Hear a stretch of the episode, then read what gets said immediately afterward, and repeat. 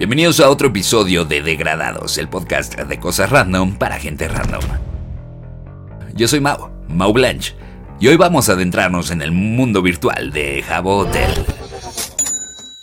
Hotel es un juego en línea que fue lanzado en el año 2000 por la empresa finlandesa que no tengo el gusto de pronunciar correctamente, Sulake o Sulake Corporation. Originalmente conocido como Hotel Kultakala en Finlandia, ya que en esa época se trataba de un juego para promocionar una banda de música, fue rebautizado como Hotel en 2001 y se expandió a varios países, incluyendo España, del cual hablaremos hoy. Hotel España fue lanzado en 2003, rápidamente ganó popularidad entre los jóvenes hispanohablantes. Para 2011 ya Jabo se había unido a Facebook Gaming, lo que permitió a jugadores acceder al juego directamente desde la plataforma Facebook. Esto facilitaba aún más la entrada de nuevos usuarios y fortaleció la comunidad de Jabo, la cual ya era bastante grande. A nivel internacional, Jabo Hotel ha sido hogar de varias campañas promocionales con celebridades muy importantes. Artistas como Lady Gaga, Justin Bieber, Selena Gomez y Gorillaz organizaron eventos y concursos dentro del juego, lo que atraía siempre más jugadores y generaba emoción en la comunidad. También recordamos grandes campañas publicitarias. En el Hotel España aún puedes encontrar cosas de Chetos, con Panda, Colacao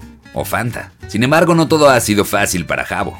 En 2020, con la desaparición de Adobe Flash, Jabo tuvo que migrar a un nuevo motor llamado Unity. Esta transición fue recibida con críticas mixtas por parte de la comunidad, mayormente negativas. En general, muchos jugadores extrañaban la apariencia y funcionalidad del Jabo clásico, pero no solo era eso, el motor de Unity estaba roto. De hecho, está roto para fecha en la que se graba este podcast no solo es la nostalgia instantánea por ver a tu juego totalmente distinto, por una jugabilidad que cambia en bastantes eh, aspectos, siendo que los usuarios de Jabo eh, en móviles se sintieran más cómodos con la experiencia que los que estaban jugando en PC con el nuevo motor, lo que hizo que la compañía tomara una decisión de crear un cliente exclusivo descargable con el motor Flash de toda la vida, solución que ha funcionado y que ha dejado el nuevo motor Unity ahí, en un limbo entre existo y no sirvo. En cuanto a secretos, en las salas de Jabo hay mucho de qué hablar y no me voy a adentrar tanto en ello. Pero sin duda alguna hay varias leyendas urbanas y misterios que han intrigado a los jugadores a lo largo de los años. Hay cosas sencillas como salas ocultas,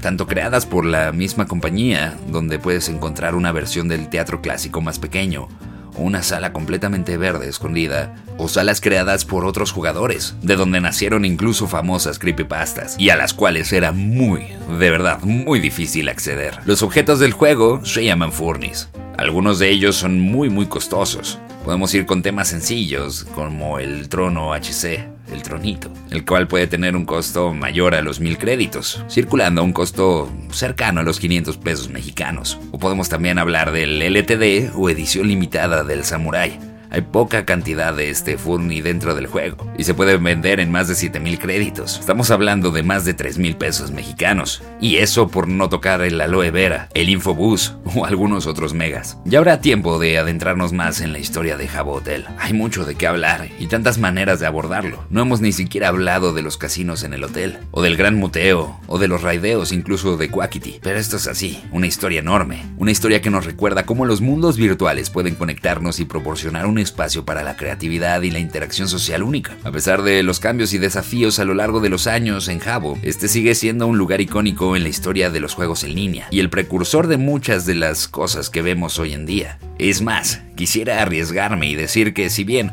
los NFTs no nacieron gracias a Jabo, la mecánica de cómo conseguirlos sí existía ahí desde mucho antes. Incluso, este juego se ha visto como una pequeña escuelita en la que se puede enseñar a mucha gente a interactuar con temas incluso hasta de bolsa, por cómo está estructurada la economía del juego. En fin, hay mucho de qué hablar. Pero con esto llegamos al final de este episodio de Degradados. Yo soy Mau, Mau Blanche, y te recuerdo que las cosas random y las aventuras virtuales a menudo pueden crear recuerdos inolvidables. Hasta pronto.